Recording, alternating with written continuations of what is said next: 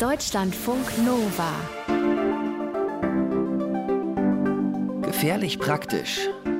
Unser Leben mit Plastik. Folge 2. Das Plastik in uns. Ja, was ihr hört, ist, was ihr denkt. Ich bin auf dem Klo und pinkel in einen Plastikbecher. Ich will nämlich wissen, wie viel Plastik schon in meinem Körper angekommen ist. Und um das herauszufinden, kann man zum Beispiel die Rückstände von Phthalaten im Pipi messen lassen. Das sind Stoffe, die vor allem als Weichmacher für Kunststoffe eingesetzt werden, die eigentlich hart sind.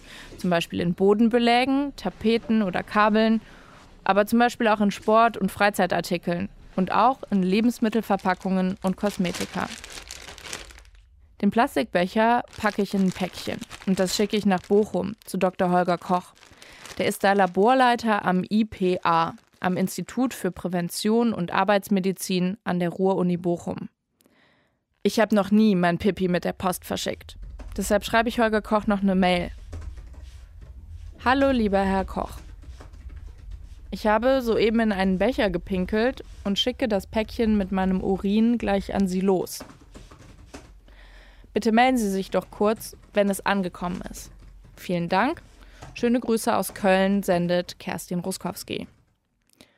Und schon einen Tag später kommt seine Antwort. Hallo, Probe angekommen. Liebe Grüße, Harkoch. Ein paar Wochen später stehe ich dann persönlich bei ihm in Bochum auf der Matte. In der Zwischenzeit hat Koch mein Pipi durch ein Massenspektrometer geschickt und will mir heute erklären, was dabei rausgekommen ist.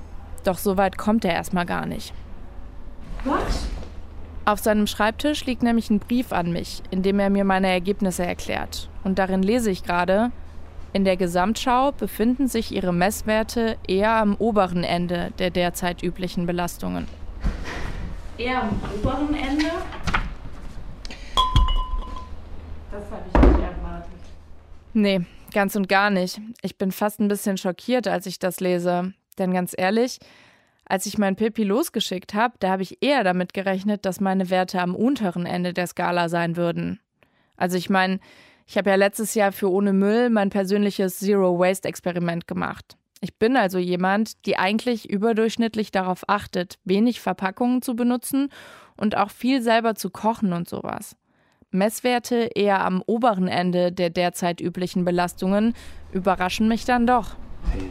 Aber das obere Ende ist jetzt nicht im toxikologischen Sicht, sondern in der statistischen Verteilung der Allgemeinbevölkerung. Soll heißen, bei manchen Stoffen, die Koch in meinem Urin gemessen hat, liege ich über dem Wert, der sich im Urin des und der Durchschnittsdeutschen messen lässt. Mir schießen gerade tausend Fragen durch den Kopf. Was genau ist da in mir drin? Wie ist es da reingekommen und was heißt das? Hier haben wir für Sie jetzt 16 spezifische Metabolite dieser Phthalate gemessen, die die Belastung gegenüber sieben Phthalaten anzeigen. Und eigentlich haben wir die Belastung gegenüber fünf Phthalaten über die Metabolite hier nachgewiesen. Ich übersetze das mal kurz. Metabolite sind Stoffwechselabbauprodukte. Also das, was mit dem Urin aus dem Körper rauskommt, wenn ein Stoff sozusagen durchgelaufen ist. In diesem Fall von Phthalaten, die irgendwie in meinen Körper reingekommen sind. Butyl und Ethylphthalat, das sind äh, Substanzen, die in Kosmetika eingesetzt werden, zum einen als Vergällungsmittel und zum anderen als nicht als Weichmacher, sondern als Substanzen, die den sogenannten Lingering Scent, also das langsame Ausdunsten von Duftstoffen auf der Haut bewirken. Butylphthalat war auch zum Beispiel für die Chip Resistance in Nagellacken drin, ist aber nicht mehr drin, weil es inzwischen verboten ist. Da liegen sie höher.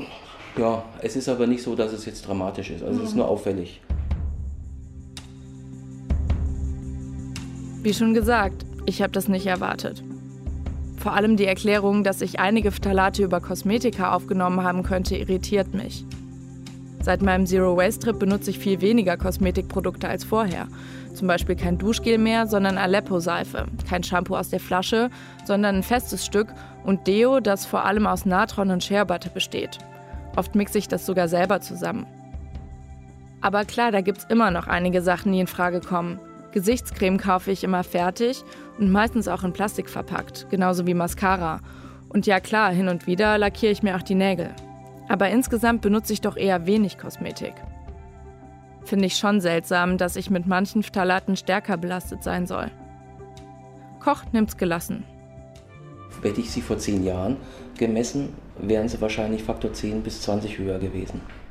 Koch und ich schauen uns den Zettel mit der Auswertung und allen möglichen Begriffen, die ich noch nie zuvor gehört habe, genauer an. Darauf sind als Referenzwert zu meinem Ergebnis für jedes Phthalat die deutschen Durchschnittswerte von 2006 und von 2017 angegeben, damit ich auf einen Blick sehen kann, wie meine Ergebnisse zu bewerten sind im Vergleich zum deutschen Durchschnitt. Okay, das heißt, hier liege ich voll drunter, da liege ich in der Mitte zwischen den letzten beiden. Da auch. Ja. Da liege ich ja Da liegen sie drüber, beim, drüber. Da liegen sie, ja, da liegen sie schon, sage ich mal, auch über dem Referenzwert vor zehn Jahren. Hat mich schon gewundert, weil solche Belastungen messe ich selten. Ich habe keinen Hinweis, wo das herkommt. Ich auch nicht. Komisch, dass Koch auch nicht so richtig sagen kann, woher die höhere Belastung bei mir kommt. Ich bin verunsichert. Über dem Durchschnitt klingt für mich schon beunruhigend.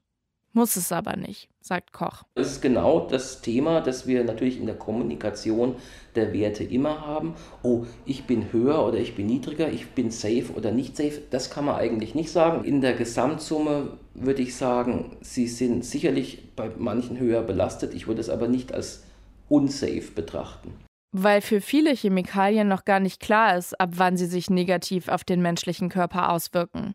Die Zahlen auf dem Papier, das vor uns liegt, sind also erstmal nur eine Feststellung. Zumindest bei den meisten Phthalaten. Das Einzige, wo wir wirklich momentan derzeit eine Beurteilung sicher oder nicht sicher machen können, ist das äh, DEHP. Dort haben wir von der Kommission Human Biomonitoring einen Grenzwert abgeleitet. Und hier liegen sie der Grenzwert wäre jetzt 300 für die Summe von zwei Metaboliten und hier liegen sie um den Faktor über 10 tiefer. Da klingelt das Telefon, stören wir uns aber nicht weiter dran. Ja, machen wir uns mal aus. Soll heißen, mein Wert ist unter 30, sogar wenn man zwei Stoffwechselprodukte zusammennimmt. Der Grenzwert ist 300. Kein Grund zur Beunruhigung also, meint Koch. Okay, also das wäre kritisch, wenn. Wenn Sie diesen. Ich bei 300 wäre. Genau, wenn Sie diesen Wert überschreiten würden. Ich drücke es mal anders aus, können wir nachteilige Effekte nicht mehr ausschließen. Okay. Hm, klingt ganz schön unkonkret. Was mich gerade zumindest ein bisschen beruhigt ist, dass Koch sagt, dass seine Werte ähnlich sind wie meine. Ich liege meistens auch relativ hoch, wobei ich halt einer bin, der alles isst, der alles ausprobiert und äh, ja. Er kennt sich schließlich aus und macht sich anscheinend nicht so einen Kopf über seine Belastung. Ich frage mich gerade, wie das überhaupt funktioniert, dass der Koch mein Pipi untersucht und mir dann sagt, wie stark mein Körper mit Weichmachern aus Plastikprodukten in meinem Leben belastet ist. Ich hatte nämlich eigentlich mal gedacht, ich schicke dem Koch mein Blut, aber das wollte er gar nicht haben. Ich könnte es ja in ihrem Blut messen. Bloß ihr Blut kriegt keinen Krebs und ihr Blut kriegt auch keinen Herzinfarkt. Das heißt, das Blut ist ja auch nicht das Organ, in dem der toxikologische Prozess abläuft. Ja? Und am Ende benutze ich es nur, um ein Maß der Dosis zu finden. Und da ist für die Phthalate der Urin das bessere Maß.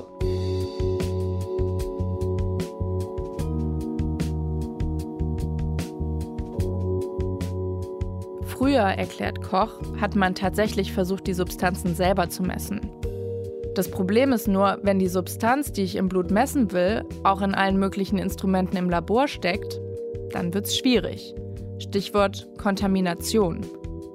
Da war es dann nämlich schwer zu sagen, ob beispielsweise der Weichmacher wirklich aus der Probe kam oder vielleicht aus der Spritze oder aus dem Plastikbecher, in dem die Probe transportiert wurde oder aus dem Schlauch im Massenspektrometer oder woher auch immer. Ich denke gerade, wenn es ja unten mit dem Pipi wieder rauskommt, dann ist es aber doch vielleicht nicht so schlimm, weil in dem Moment, in dem mein Körper die Phthalate oder besser gesagt ihre Abbauprodukte ausscheidet, sind sie ja nicht mehr drin. Das sagt aber nichts darüber aus, was die Chemikalien auf dem Weg durch meinen Körper womöglich angerichtet haben, erklärt Koch. Es gibt grundsätzlich zwei verschiedene Typen von Chemikalien, die wir messen können. Solche, die sich im Fettgewebe und im Blut anreichern. Das nennen wir persistente Chemikalien und solche, die der Körper relativ schnell ausscheiden kann. Was aber nicht unbedingt heißt, dass diese Chemikalien ungefährlich sind. Es gibt sehr toxische Substanzen, die sehr schnell ausgeschieden werden, aber trotzdem sehr, sehr giftig sind. Und es gibt eben andere Substanzen, die sehr langsam ausgeschieden werden, aber weniger toxisch sind. Also das ist die, die Ausscheidung über den Urin ist grundsätzlich kein Maß, ob ich mir Gedanken oder Sorgen machen muss oder nicht. Aber wenn man ja weiß, was unten rauskommt, also wie hoch der Gehalt von diesen Stoffwechselabbauprodukten aus den Phthalaten im Urin ist, dann kann man von da aus zurückrechnen auf die Dosis, mit der sich die untersuchte Person, in dem Fall also ich, belastet hat. Die Dosis macht das Gift. Das heißt, es ist nicht nur die Frage, wie toxisch ist eine Substanz, sondern wie viel davon nehmen wir auch auf.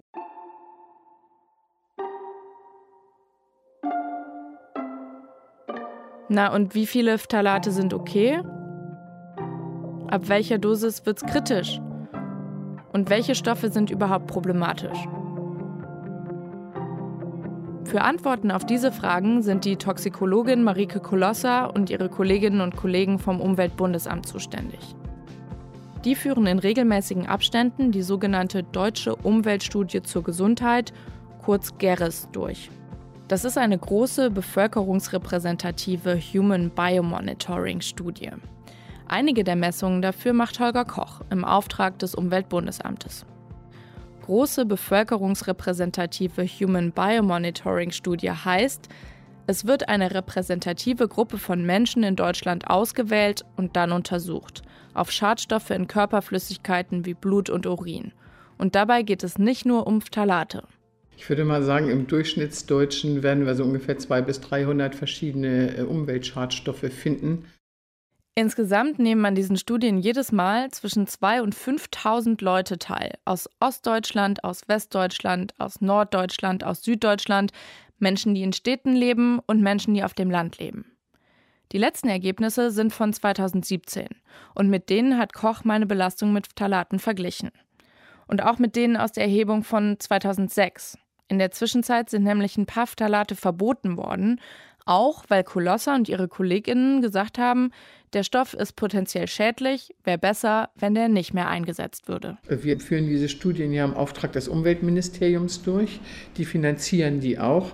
Und das heißt, wir berichten nachher ans Ministerium, was dabei rausgekommen ist und was für Schlussfolgerungen wir jetzt wissenschaftlich daraus ziehen würden. Und das kann dann gegebenenfalls dazu führen, dass ein Stoff verboten wird. Das macht dann aber nicht das Umweltbundesamt, sondern die Europäische Chemikalienagentur ECHA. Wenn man Kolosser fragt, dann gibt es in der Hinsicht noch viel zu tun. Bei unserer letzten Studie ist rausgekommen, dass Menschen in Deutschland auch heute noch substanziell mit Chemikalien belastet sind, die nicht in den Körper gehören, bei denen wir einen Regelungs- und einen Beratungsbedarf haben. Und weil es so viele verschiedene Chemikalien sind, muss dringend erforscht werden, wie die im Zusammenspiel wirken, sagt Kolosser. Denn meine Ergebnisse sind kein Einzelfall. Also bei einer bevölkerungsrepräsentativen Studie ist ja der Witz, dass die Ergebnisse dann tatsächlich für alle, die in Deutschland leben, gelten. Und wenn wir eben bei einem Drittel der Stoffe in einer repräsentativen Studie sehen, dass wir die wirklich in jeder Probe sehen, dann kann man sagen oder muss man sagen, jeder Mensch, der in Deutschland lebt, ist mit diesen Stoffen belastet.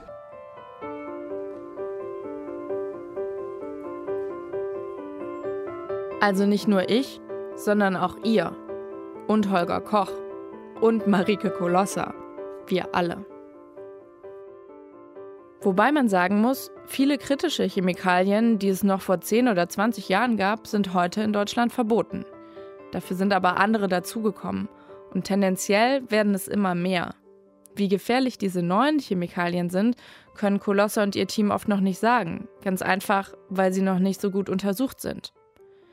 Wie sich die Belastung der Menschen in Deutschland mit Chemikalien entwickelt hat, können Kolosser und ihre Kolleginnen und Kollegen beim Umweltbundesamt dagegen sehr genau sagen und vergleichen.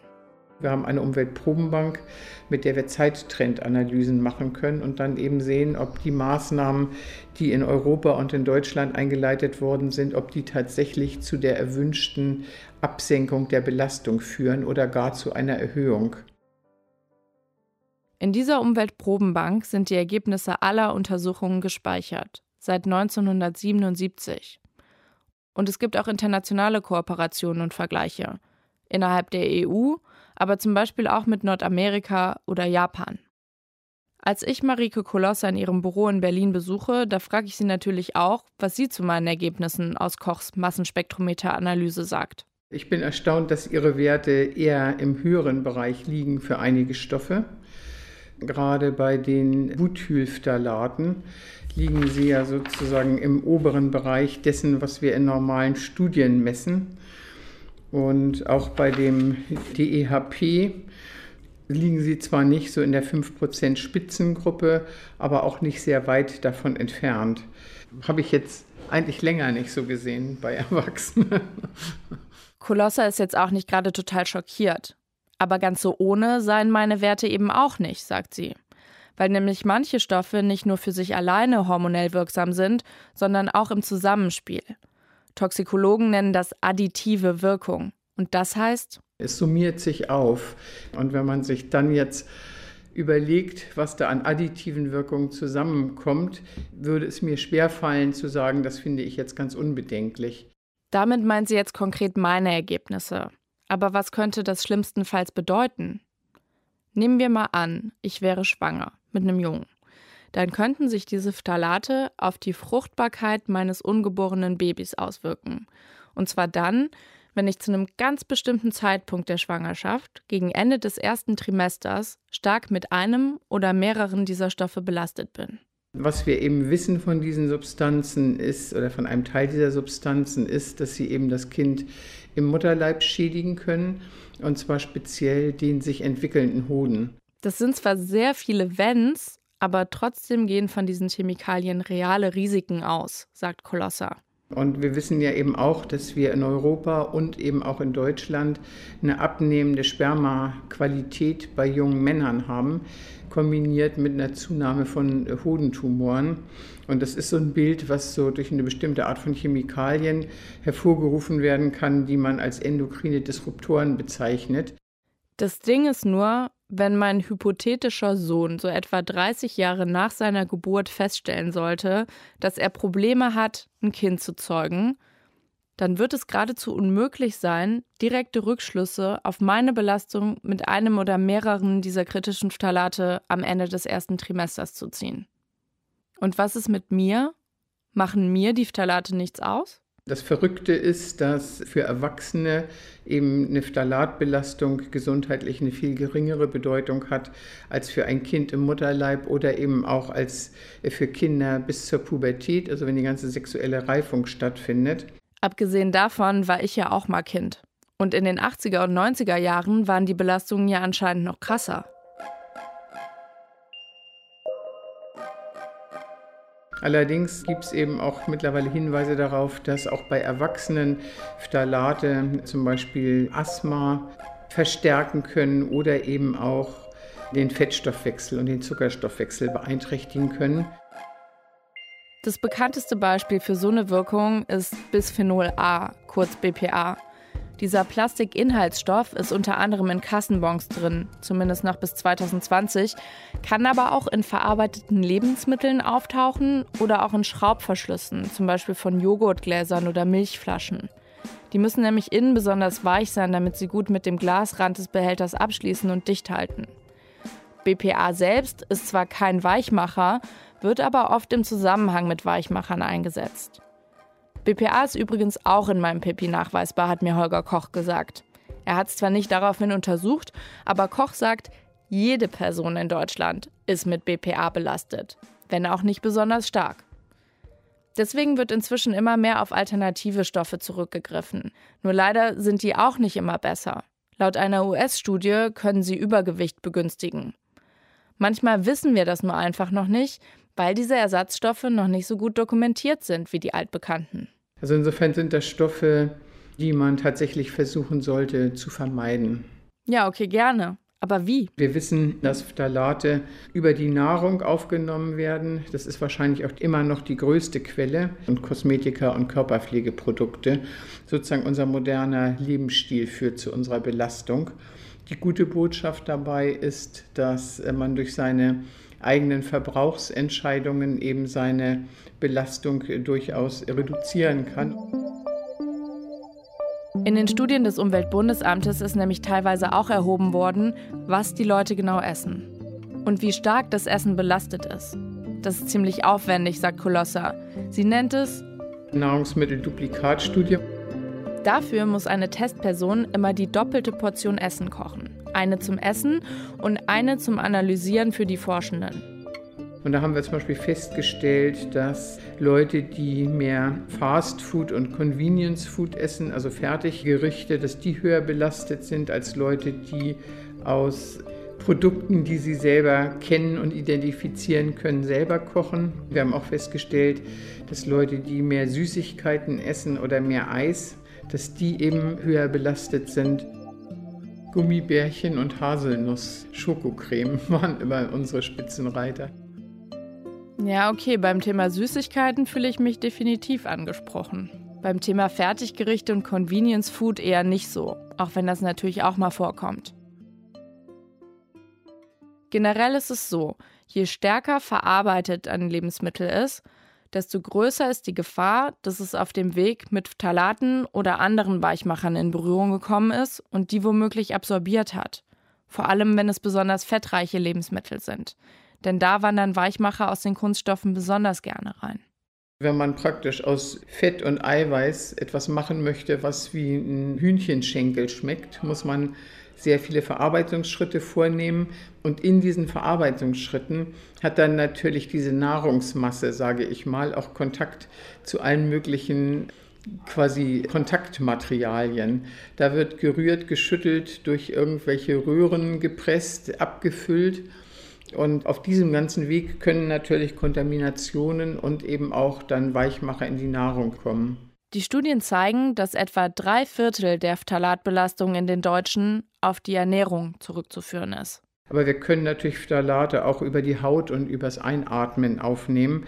Und die Butylphthalate sind eben sozusagen so vergleichsweise leichtflüchtig, dass wir sie tatsächlich einatmen können und sie dann eben über eine Innenraumbelastung auch in den Körper kommen können. Klingt für mich eher so, als könnte es schwierig bis unmöglich werden, diese Chemikalien komplett zu vermeiden. Ist auch so. Denn es steht ja nicht auf den Lebensmitteln drauf, welche Phthalate in den Apparaturen stecken, in denen sie verarbeitet wurden. Kolosse hat trotzdem ein paar Tipps, um die eigene Belastung zu reduzieren. Ich würde einfach unsere Standardempfehlungen beachten. Und die sind natürlich Lüften. Mindestens zweimal am Tag, mindestens zehn Minuten Durchzug dann eben den Staub durch feuchtes Wischen entfernen aus dem Innenraum. Dann hat man schon mal diese Innenraumbelastung reduziert.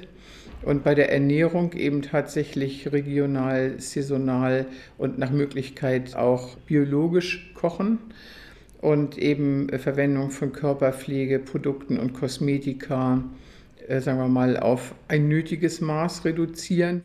Bei Kosmetika kann es aber auch helfen, ein bisschen genauer auf die Inhaltsstoffe zu achten. Dafür muss ich auch nicht unbedingt auswendig lernen, hinter welchen undurchsichtigen Wortungetümen sich Phthalate oder flüssiges Plastik verstecken. Dafür gibt es nämlich Apps, wie den Toxfox vom BUND oder CodeCheck. Und wenn ich Dinge aus Plastik kaufe, empfiehlt Colossa, auch drauf gucken, was für Produkte das sind. Ich würde immer Produkte bevorzugen, die in Deutschland oder Europa hergestellt worden sind, weil wir dann ein doppeltes System der Kontrolle haben. Einerseits über die Bedingungen am Arbeitsplatz und zweitens über die Produktregulierungen.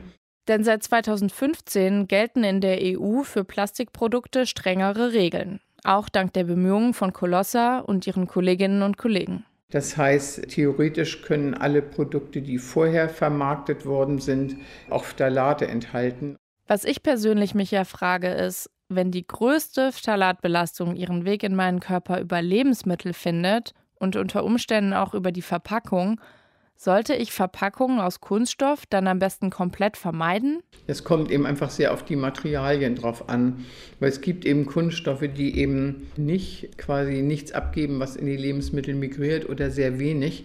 Kunststoffe sind ein sehr breites Feld, was aber schwierig ist, ist jetzt für Verbraucherinnen und Verbraucher zu beurteilen, was für einen Kunststoff sie vor sich haben. Da gibt es zwar so kleine Recycling-Merkmale häufig auf den Verpackungen, das sind so kleine Dreiecke mit Nummern drin, aber da muss ich auch immer selber nachgucken, das was, was das ist. Ja, genau, was war die 5 und was bedeutet das? Das ist praktisch nicht dechiffrierbar. Und selbst wenn ich das Müsli im Karton kaufe, sagt Colossa, ist nicht garantiert, dass nicht auch darüber Weichmacher in meinen Körper gelangen können. Wir haben zum Beispiel solche Phthalate auch in Recyclingpapier gefunden. Und da gab es dann irgendwie einen interessanten Belastungsweg, der eben vom Pappkarton ins Müsli ging und dann in Körper. Puh, also kann ich eigentlich nichts machen, um diesen Chemikalien komplett zu entgehen? Nein, sagt Colossa. Aber ich kann meine Belastung reduzieren indem ich nicht immer den gleichen Joghurt und das gleiche Müsli kaufe, sondern unterschiedliche Produkte wähle, die unterschiedlich verpackt sind. Mal in Pappe, mal in Plastik, mal in Glas. Ich sage immer gerne, die gesunde Schadstoffmischung ist der Punkt. Ganz werden wir die Weichmacher in uns nicht mehr los. Da sind sich Kolosser und Koch einig. Denn sie sind überall um uns herum und teilweise auch schon in der Umwelt. Also das heißt so Faustregel für mich und alle anderen, möglichst viel selber kochen, ähm, vielleicht überlegen, ob ich alle meine Kosmetikprodukte brauche. Also so ein bisschen back to the roots, aber ich muss jetzt auch ja. nicht anfangen, die Kuh selber zu melken. Nein, das ist eben unser moderner Lebensstil mit seinen vielfachen Vorteilen, ist eben schlicht auch mit einer Chemikalienbelastung äh, verbunden. Äh, das ist sozusagen der Preis unseres angenehmen Lebens. Ja, denn mal ganz ehrlich, ein bisschen was selber zu machen macht ja Spaß. Was zu essen oder auch mal das Deo oder die Seife. Aber immer alles habe ich persönlich jetzt nicht so Bock drauf. Und das muss auch nicht sein, sagen Koch und Kolosser. Klar klingt das erstmal erschreckend, dass in jedem und jeder von uns Phthalate aus irgendwelchen Plastikprodukten stecken und noch hunderte andere Chemikalien.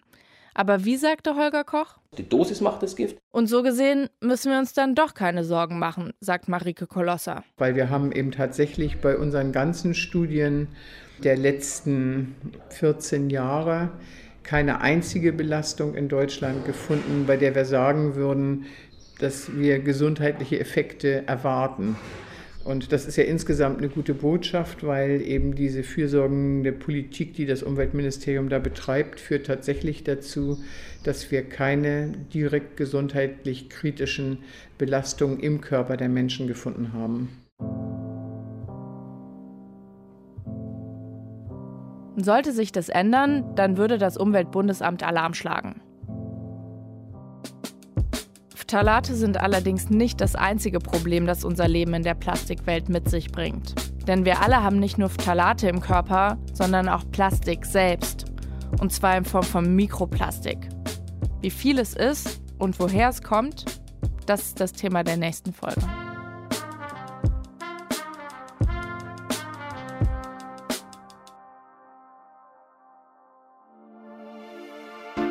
Was ich mitnehme.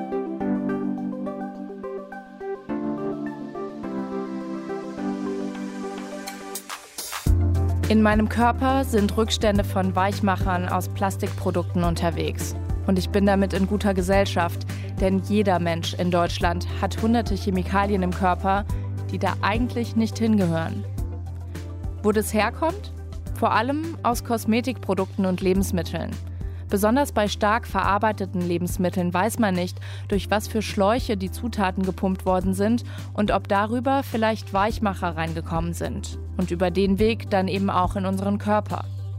Solche Chemikalien stecken aber zum Beispiel auch in unserem Hausstaub Schlimmstenfalls können sich einige dieser Phthalate so auswirken, dass die Männer in der nächsten Generation unfruchtbar werden, indem die Phthalate im Mutterleib verhindern, dass sich die Sexualorgane des Embryos normal ausbilden.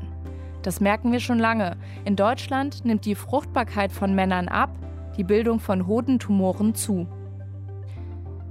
Was wir dagegen machen können? Nicht viel. Das Einzige, was wir machen können, ist, unsere Belastung mit Chemikalien aus Plastik senken, indem wir regelmäßig lüften und wischen, möglichst wenig Fertigprodukte und möglichst viel selbstgekochtes Essen. Und indem wir nicht immer die gleichen Produkte kaufen und auch die Art der Verpackungen abwechseln. Mal Plastik, mal Glas, mal Pappkarton. Für einen gesunden Schadstoffmix.